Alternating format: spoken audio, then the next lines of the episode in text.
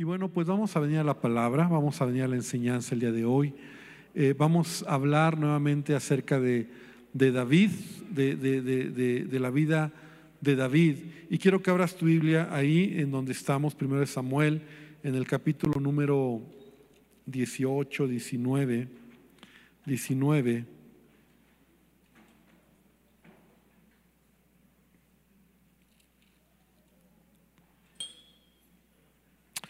Y vamos a hablar hoy, vamos a tomar varios pasajes. Hoy quiero hablarte sobre, seguimos hablando sobre David, seguimos hablando sobre eh, cómo David, ¿verdad?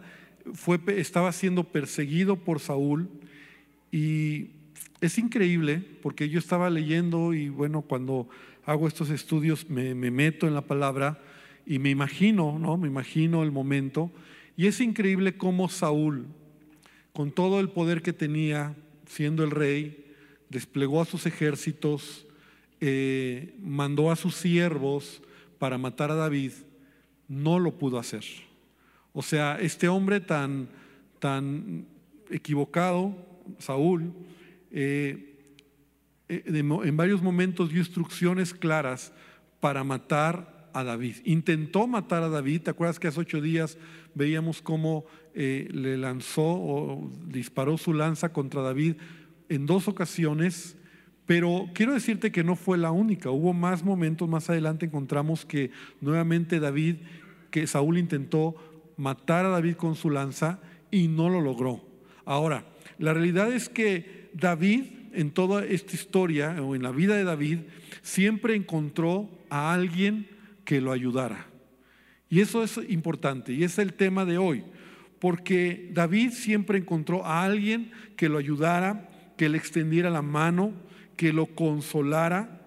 Y entonces ahí vemos la mano de Dios en la vida de David. Te decía en un principio que es increíble cómo aun cuando Saúl desplegaba a su gente, a su ejército para matar a David y directamente decía, maten a David, siempre en algún momento David encontraba a una persona, encontraba a alguien que lo ayudara. Y yo creo que eso es también la vida que tú y yo podemos experimentar cuando Dios está con nosotros. A veces nosotros, yo no sé si te sucede que, que tú te das cuenta que pudo haberte pasado algo, pero Dios interviene.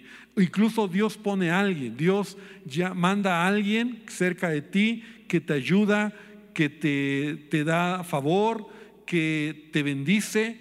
Y cuando te das cuenta dices, la verdad es que me pasó esto, pero pero Dios estuvo conmigo, ¿no? A lo mejor en un accidente, a lo mejor en un asalto incluso, en algún momento donde tuviste un, momento difícil y, llega alguien, un familiar, un amigo, un, hermano, este, alguien que te va a extender y te va a ayudar y Dios está contigo. ¿no? Hoy en estos días, como tantos testimonios, ¿verdad? Una hermana que nos platicaba que en camino iba en la carretera y, de repente su llanta explotó, ¿no? Y, entonces primero Dios le guardó que no se volteara el automóvil en el que iba, porque iba a velocidad de carretera, no en la carretera, pero entonces era un lugar solo donde estaba, eh, entonces obviamente se orilló, estaba solo, estaba oscuro, era ya tarde, y entonces ella se asustó, le llamó a su esposo, pero dice, a los pocos minutos llegó una ambulancia, y entonces esa ambulancia llegó y primero se pasó, pero luego se regresó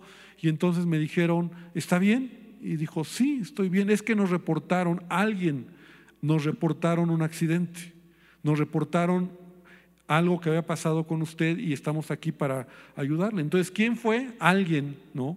Obviamente ella dice, fue Dios, ¿no? Y bueno, como ya estaban ahí, ¿qué le pasó? Bueno, pues mi llanta se reventó y yo no sé bien cambiar la llanta, le ayudaron a cambiar la llanta, o sea, hicieron todo lo que venía y Dios estuvo con ella. Entonces me decía, pastor, la verdad es que fue Dios. O sea, Dios puso a la gente, Dios llamó, eh, o sea, alguien llamó, alguien por teléfono que la vio, llamó a, a 911 o ahí en la carretera y entonces llegó. Entonces, la realidad es que Así es la vida. Debemos recordar que Dios siempre va a enviar a alguien que nos va a ayudar en momentos de dificultad. Dice la palabra en Salmo 91, 11, pues a sus ángeles mandará acerca de ti que te guarden en todos tus caminos y en las manos te llevarán para que tu pie no tropiece en piedra. Amén. ¿Y cuántos dicen amén a eso, verdad? Yo creo que lo hemos vivido, ¿no? No voy a poner a contar más testimonios, pero yo mismo lo he visto, lo he vivido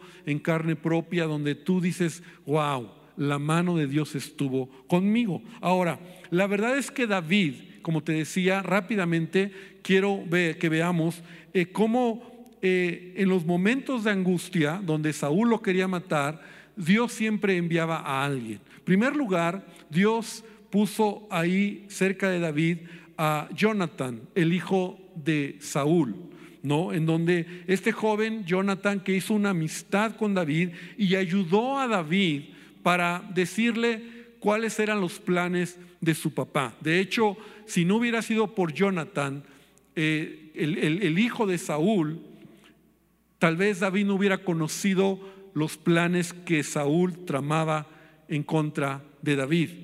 Y solamente quiero que veas conmigo una escritura en 1 Samuel, capítulo 20, en el versículo 41. Voy a estar leyendo en la versión Nueva Traducción Viviente, porque el momento clímax es este. Cuando entonces Saúl le dice a Jonathan su decisión de matar a David. E, e, incluso eh, Jonathan trata de, de decirle, papá, ¿por qué quieres matar a David? ¿Por qué lo quieres hacer si Él, él ha sido bueno contigo? Él nos ayudó, Él, él mató a Goliat, ahora estamos bien. ¿Por qué esa, esa maldad? ¿Por qué ese corazón? Y Saúl simplemente se enoja incluso con Jonathan, también intenta matar a su propio hijo, le, le, dispara, le lanza una lanza a su hijo Jonathan. Y entonces Jonathan se da cuenta de que es imposible, que es una decisión de papá, de su padre Saúl, matar a David y se lo va a decir a David. Y entonces ahí dice, en cuanto se fue el niño, porque ahí hubo una manera en cómo acordó Jonathan con David, cómo le iba a decir, cómo si, si Saúl lo iba a perdonar o si Saúl estaba decidido a matarlo. David salió de su escondite cerca del montón de piedras y se inclinó ante Jonatán tres veces, rostro en tierra, y mientras abrazaban y se despedían, los dos lloraban especialmente David. Finalmente Jonatán le dijo a David, ve en paz, porque nos hemos jurado lealtad el uno al otro en el nombre del Señor, y Él es testigo del vínculo que hay entre nosotros y nuestros hijos para siempre. Y después David se fue y Jonatán regresó a la ciudad. Entonces Dios usó al hijo de Saúl, en donde fue leal a David y en donde le dijo, mi papá te va a matar. Sal huyendo. En otro momento, también la esposa de David, la hija de Saúl, Mical, también le ayudó a David para huir cuando Saúl lo quiere matar. Y eso está ahí en el capítulo 19, en el versículo 11 al 13. Y dice, entonces Saúl mandó tropas para que vigilaran la casa de David y se les dio la orden de que mataran a David cuando saliera a la mañana siguiente. O sea, ve la determinación ya de este, de este hombre, ¿verdad? De Saúl. Pero Mical, la esposa de David, le advirtió, si no te escapas esta noche, te matarán por la mañana. Así que ella lo ayudó para salir a salir por una ventana y él huyó y escapó y luego ella tomó un ídolo y lo puso en la cama de su esposo, lo cubrió con mantas y puso un cojín de pelo de cabra sobre la cabeza.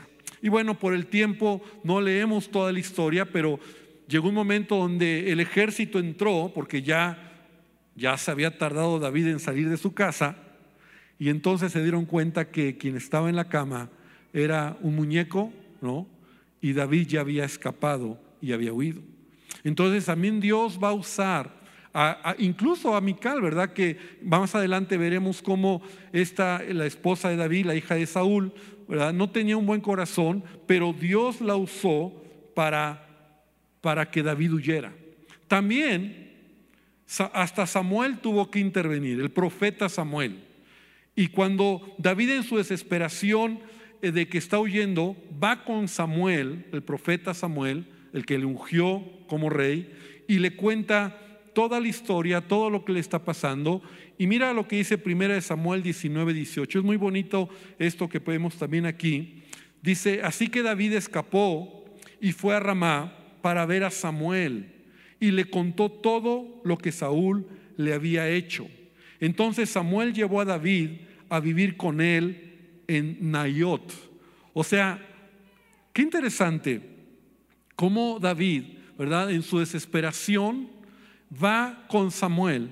Y, Samuel se convierte en ese, en ese líder, en ese consejero para, para David.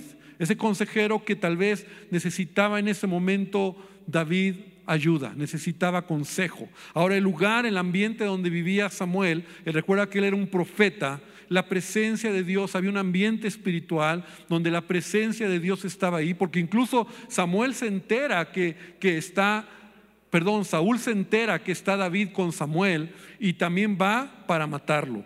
Pero, pero la realidad es que David llega con, con Samuel, con este anciano, y, le cuenta. Yo imagino que derramó su corazón, yo imagino que le dice, ¿qué tengo que hacer? O sea, ¿cómo, ¿cómo te encuentras cuando tienes problemas? ¿Cómo estás cuando hay dificultades? Cuando no sabes qué hacer. Ve el, momento de David, está huyendo de Saúl porque lo quiere matar. Y qué padre cuando llega con un hombre que, que le ama y le cuenta su historia y, le platica y yo creo que derramó sus lágrimas. Tal vez le dijo, estoy cansado, tal vez le dijo, ya no puedo más, tal vez le dijo, ¿por qué me está pasando esto? La pregunta que todos tenemos cuando hay problemas, ¿por qué a mí? Y yo creo que Samuel lo aconsejó, Samuel lo animó, Samuel le dio una palabra en donde le ayudó a David para seguir adelante. Y aquí podríamos hacer un paréntesis y preguntarnos, ¿tengo yo a alguien en quien yo pueda correr cuando estoy en dificultades? ¿Tengo yo a alguien que pueda ser una persona que me dé un buen consejo y que ore por mí? ¿O estoy solo? Y si la respuesta es estoy solo, qué peligroso. Porque hay del solo que cuando cayere no habrá segundo que le levante. Y la vida cristiana y la palabra de Dios nos enseña qué importante es tener personas que bendigan nuestra vida. Hermano, se trata de entender que a veces necesitaremos gente o, líderes o, personas que reconocemos en nuestra vida a quien podremos correr y pedirles ayuda en el momento de dificultad. Entonces, David lo hace. Pero también David, ¿verdad? Llegó con el sumo sacerdote Ahimelech.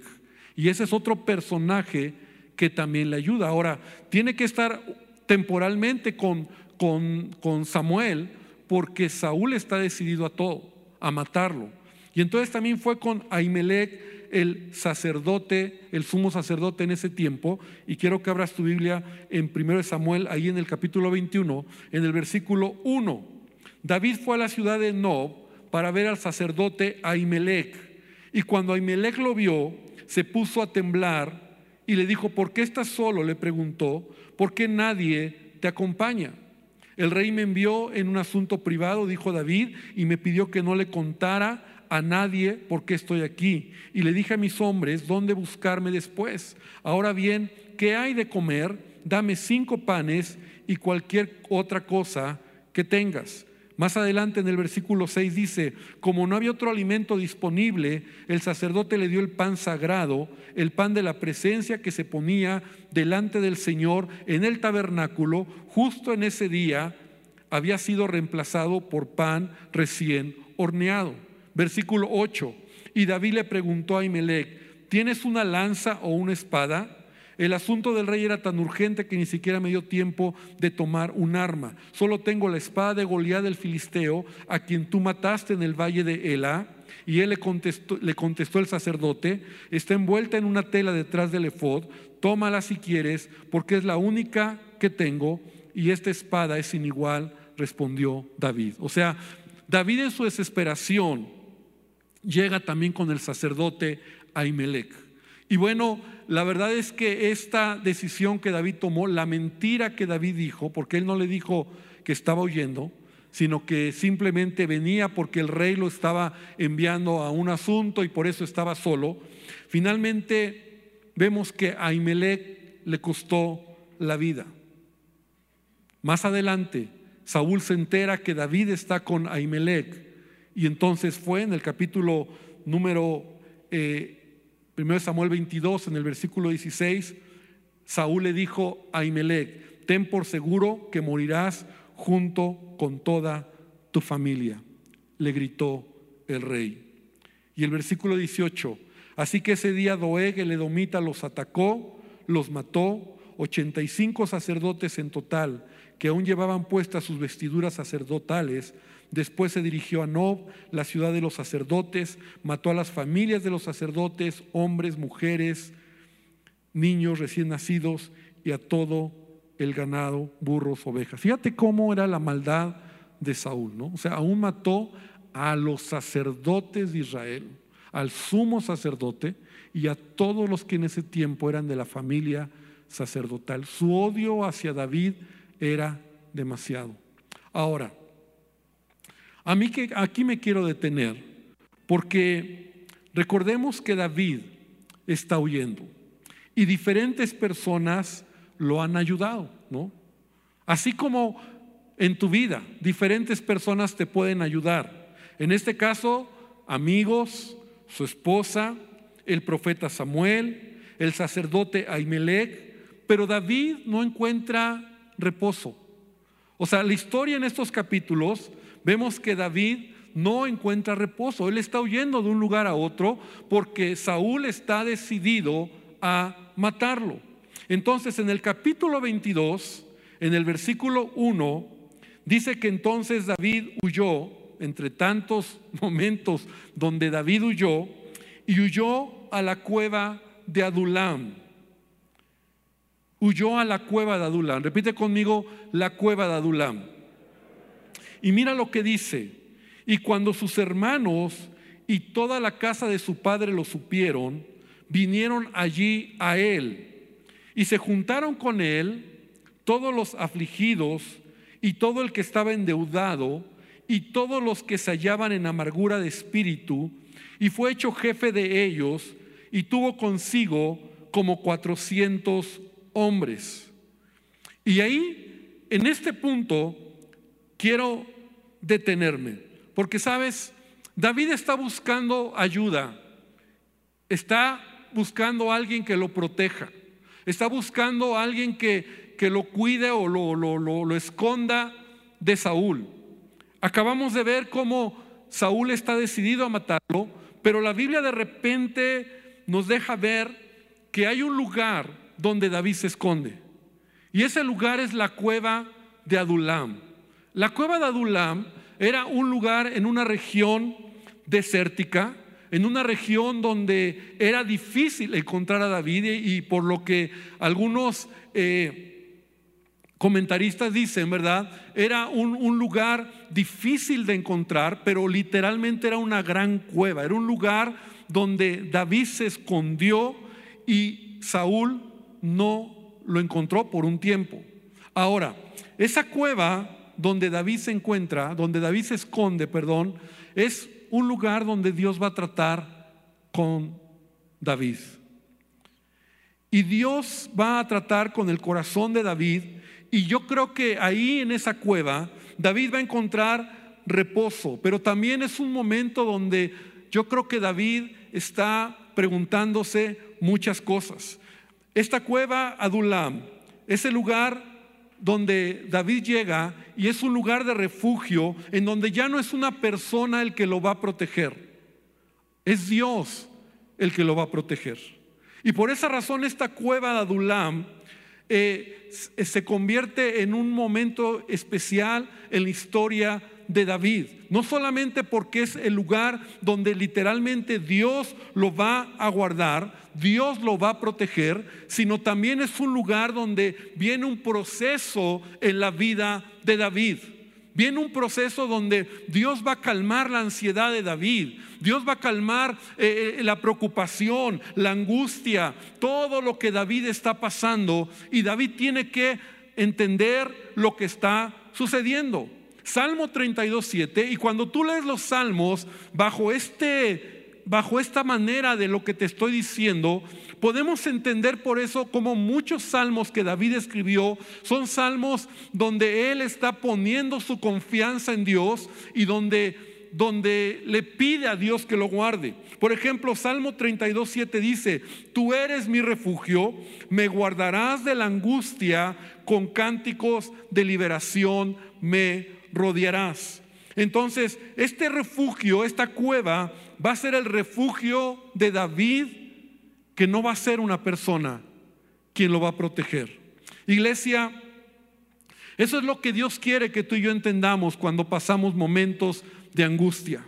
Qué bueno cuando alguien te ayuda. Qué bueno cuando encuentras gracia. Qué bueno cuando el favor está que una persona, un familiar, un amigo, alguien, algún hermano te va a ayudar, te va a defender, va a estar contigo.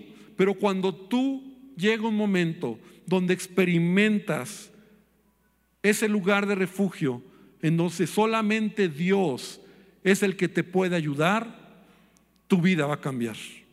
Y fue lo que pasó en el corazón de David. La cueva de Adulam fue el lugar donde David se escondió por, algunos dicen que fue como más de un año. Y ahí David fue procesado en su corazón. Porque toda cueva, hermano, tiene el propósito no de destruirnos, sino de incrementar nuestra fe en Dios. Pero la cueva de Adulam representa ese lugar donde te sientes desanimado, donde te sientes deprimido, donde te sientes sin fe, tal vez sin ganas de seguir adelante. La cueva de Adulán representa ese lugar donde estás pasando pruebas y dificultades y, y te sientes que no puedes seguir adelante. Y así estaba David. Es por eso que la Biblia nos dice en Santiago 1.2, el apóstol Santiago nos dice, hermanos míos, tened por sumo gozo cuando os halléis en diversas pruebas, sabiendo que la prueba de vuestra fe produce paciencia. Es por eso que debemos de entender que la prueba, los momentos difíciles que pasamos, o, o los momentos donde a lo mejor tú te sientes desanimado, donde a lo mejor tú te sientes angustiado, donde no encuentras salida a lo que estás viviendo, son momentos que Dios quiere forjar tu corazón. Muchos creyentes se quedan ahí, en la cueva. Muchos creyentes no quieren salir de la cueva, pues. Muchos creyentes dicen, es que Dios ya no está conmigo. Y yo creo que David pasó ese proceso, pero David entendió que Dios quería ayudarlo y que Dios estaba con él. Apenas era el principio de muchas cosas que David iba a ver. Pero, pero en, la historia de David, nosotros encontramos como, como ahí, en la cueva de Adulam, es el lugar donde David va a empezar a fortalecer su fe, va a empezar a fortalecer su corazón, va a empezar a ver que Dios está con él. Ahora, también es en la cueva de Adulam, donde Dios va a preparar a David para lo que sigue, porque es ahí donde hay algo muy interesante. O sea, él está huyendo, pero dice la palabra de Dios que cuando él llegó a la cueva de Adulam pasaron dos cosas importantes. Su familia fue con él. ¿Lo leíste? Dice que la familia de David fue con David. Y yo digo, ¿te acuerdas de la familia de David? ¿Te acuerdas de los hermanos de David? ¿Te acuerdas incluso de los padres de David que menospreciaban a David? Que David era el más pequeño de la familia que era el que no era importante en la familia. Pero llega un momento donde ellos se dan cuenta de lo que está viviendo David, el hermano, el hijo. Y entonces el hecho de que la familia llegue con David está hablando de que ellos están apoyando a David, respaldando a David. Se dan cuenta que Saúl está mal, que lo quiere matar. Ya ha llegado a sus oídos todo lo que Saúl quiere hacer con David. Y entonces la familia llega con David para respaldar para apoyar, para, para eh, animar y mostrar el propósito que Dios tiene en David. Pero no solamente llegó la familia, sino que llegó gente con características muy particulares. ¿Te diste cuenta? Gente que dice la Biblia endeudada, afligida, con amargura de espíritu. Y yo me pregunto, ¿cómo llegó esta gente con David? ¿Y quién quisiera tener a esta gente cerca de uno? Gente con estas características. Y no solo eso, dice ahí que David se convirtió en el jefe de ellos. Ahora, tal vez ya lo sabes, pero estas personas, estos personajes, estos hombres que llegaron con David, que era gente de lo peor, acabaron siendo los valientes de David. Acabaron siendo el ejército poderoso que David levantó, los 400 valientes que David tenía y que después de la cueva de Adulam fueron y se levantaron para pelear contra los filisteos y, y, tuvieron la oportunidad incluso de matar a Saúl, pero no lo hicieron porque David no lo permitió, pero fue gente que caminó en un proceso en su vida. Por eso la cueva de Adulam representa para el cristiano en donde tú tienes que entender que a veces Dios te va a llevar a un punto donde no es la gente la que necesitas, sino es a Dios al que necesitas. ¿Cuánto dicen amén? Y ese Dios que necesitas es el que quiere procesar tu vida y quiere cambiar tu corazón. Es en la cueva de Adulam donde Dios quiere recordarte que el que comenzó en ti la buena obra, Él la va a perfeccionar. Amén. Porque sabes que David llegó a la cueva de Adulam, pero no se quedó ahí. Y eso es importante.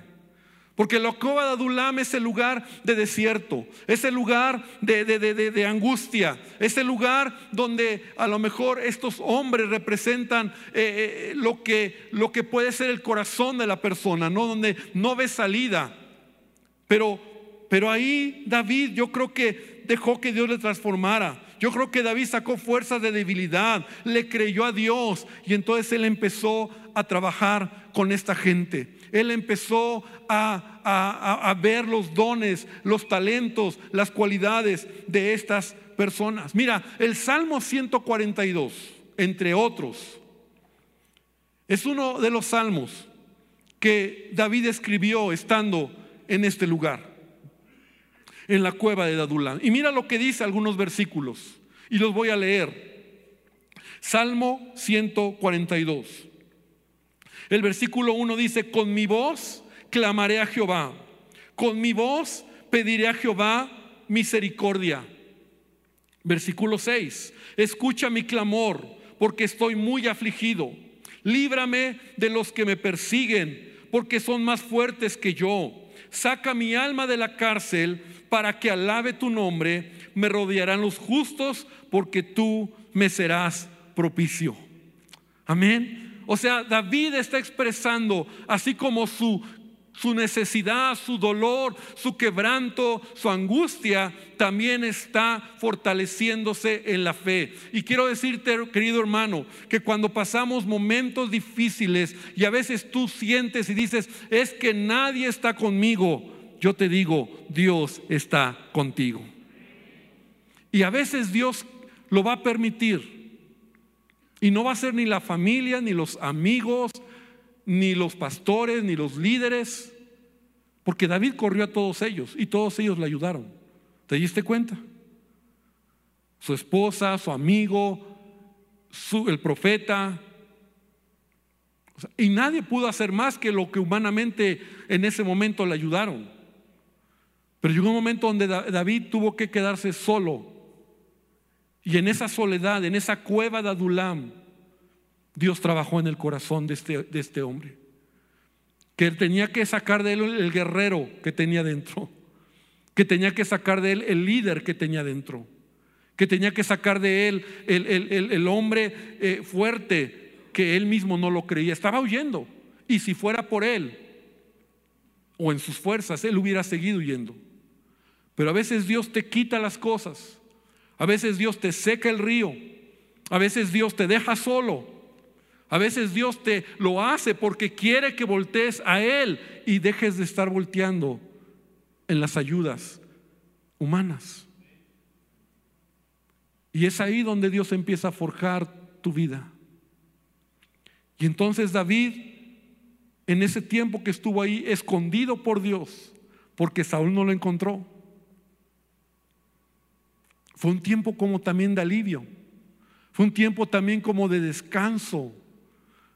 Que estaba, sabía que estaba en un lugar donde era difícil que Saúl llegara ahí. Ya nadie conocía, porque incluso eh, por el tiempo no lo, no lo vimos, pero en los casos anteriores pues se enteraban, ¿no? Y le llegaban la voz a Saúl, David fue con el sacerdote Ahimelech, ¿no? O le decían, David está con Samuel, y Saúl corría y lo estaba persiguiendo. Pero llega a la cueva y nadie ya se entera y él está ahí. Y es un tiempo de descanso, pero también es un tiempo de proceso. Repite conmigo proceso.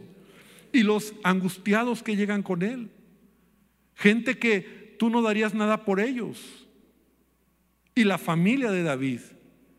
Y algo adentro de esa cueva que no lo dice la Biblia, no lo dice, empezó a pasar, empezó a suceder. Adentro de esa cueva yo no sé si fue, empezaron a hablar, se le empezaron a creer, estos hombres se empezaron a, preparar y llegó el momento donde estos 400 hombres, luego de repente brinca y eran los valientes de David, dispuestos a hacer lo que David dijera. Hombres con los que David cuando llegó al reino fueron sus incondicionales. Los procesos a veces nos duelen y más cuando nos sentimos solos. Pero hay dos maneras de entender la cueva de Adulam. Te quedas en la cueva y no sales de ahí o aceptas el proceso y sales para cumplir el propósito de Dios en tu vida. Y yo no sé qué es lo que tú hoy puedes pensar en tu propia vida. Hay dos acciones, y con esto quiero aterrizar esta enseñanza. Hay dos acciones que David hace estando en la cueva de Adulam. Primer lugar, fíjate el corazón de David. Llevó a sus padres, a sus padres con el rey de Moab, para que sus padres fueran cuidados de la ira de, Saúl, porque seguramente Saúl pudo haber ido a matar a su familia. Asumimos que sus hermanos, que eran del ejército, estaban con David.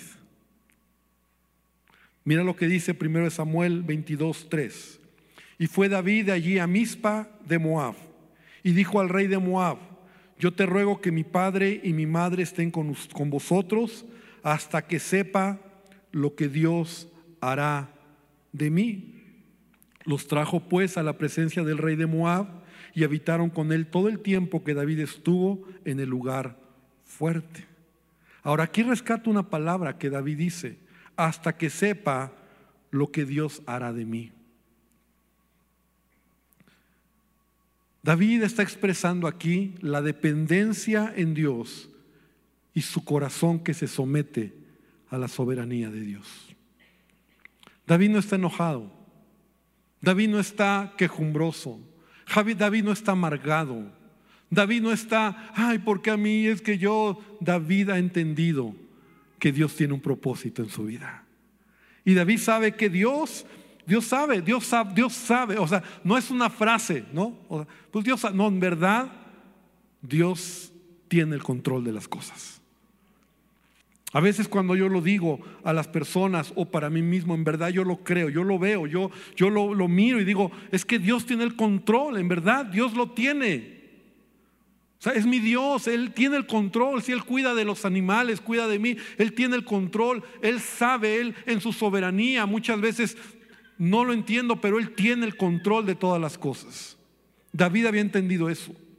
Entonces lo primero que hace David después de que sale de este proceso de la cueva de Adulam es llevar a sus padres, tal vez porque ya están grandes, porque ya va a ser difícil que les sigan el paso.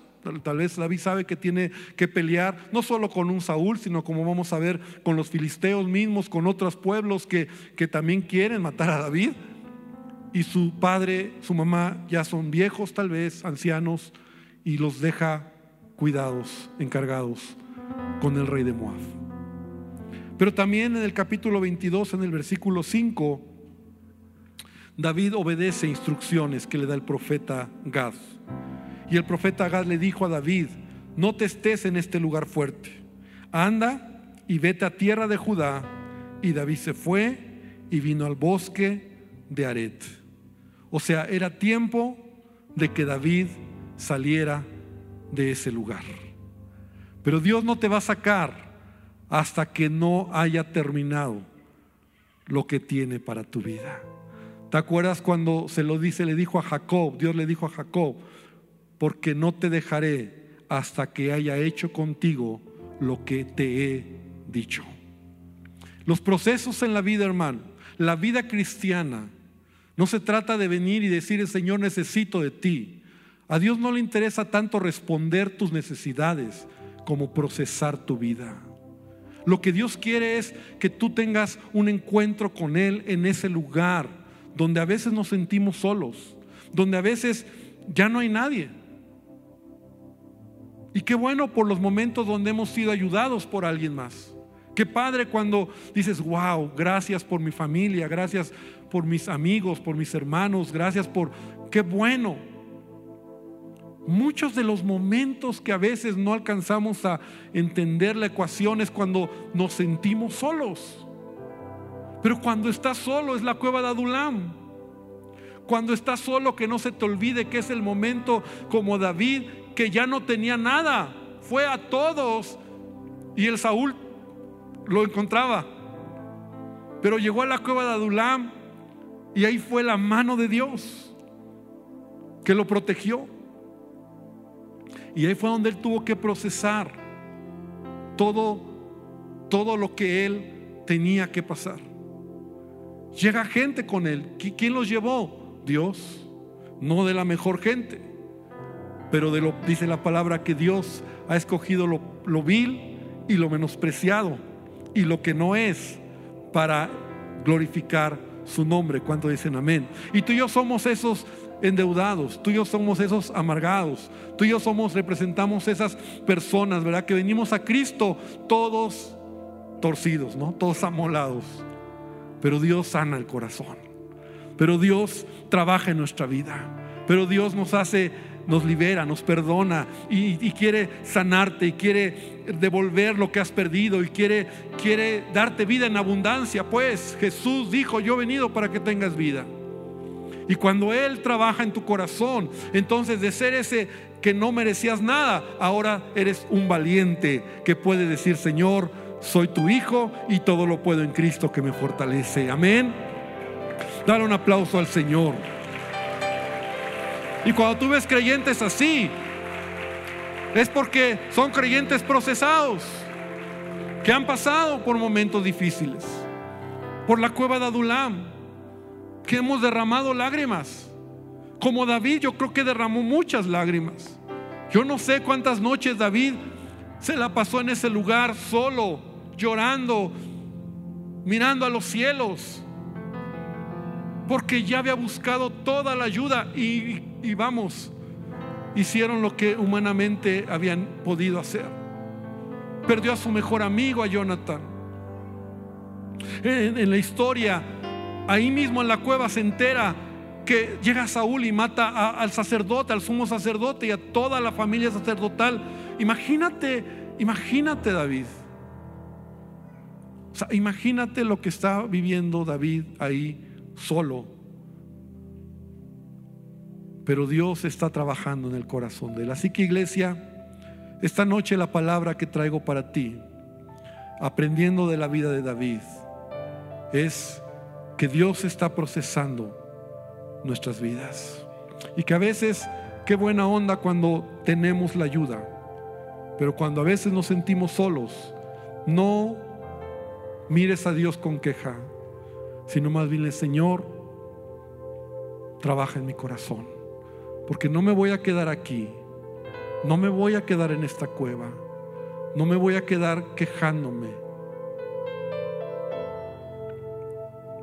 Voy a salir adelante. Voy a salir y voy a creer que tú tienes el control de todo. Hermano, yo quiero invitarte a que cierres tus ojos. Y tal vez estás pasando momentos difíciles. Tal vez esa cueva es momentos de tristeza, de depresión, de, soledad, de, de, no sé, de angustia.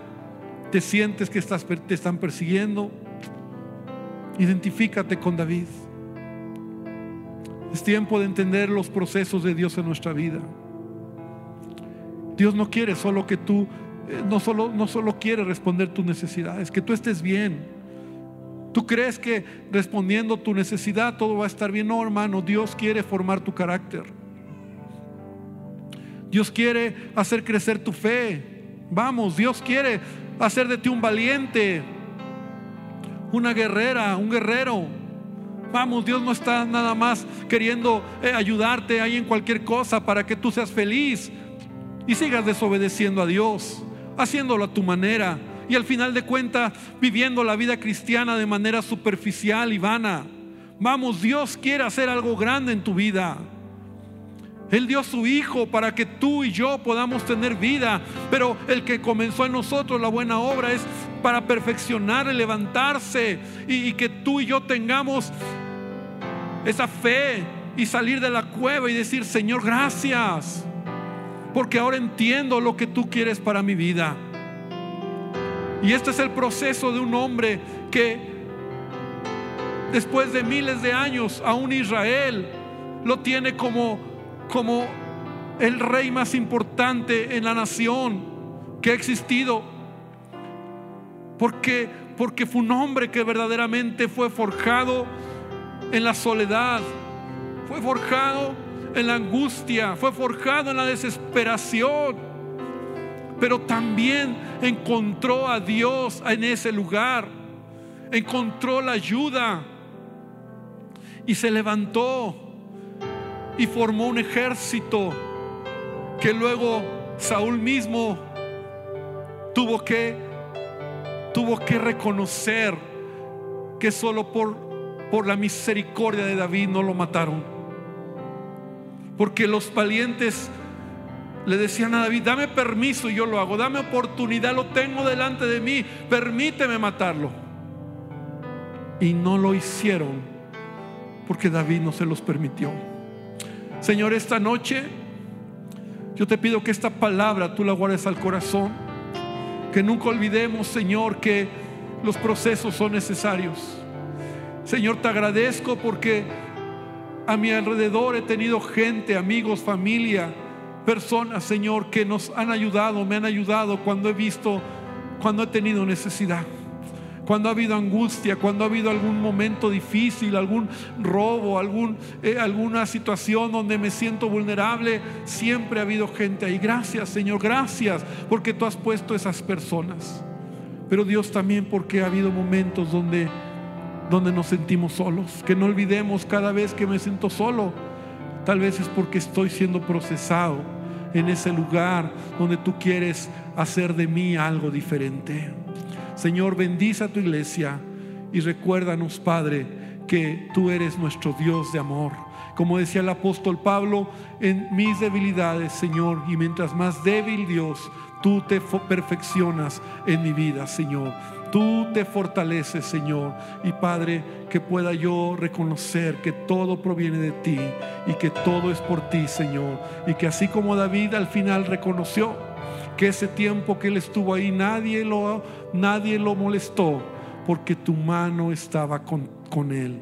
Pero también era el proceso que David necesitaba. Gracias Jesús por tu presencia y bendícenos y ayúdanos en el nombre de Jesús. Amén y amén, Señor. Amén, iglesia. Que el Señor te bendiga y guarda esta palabra en tu corazón.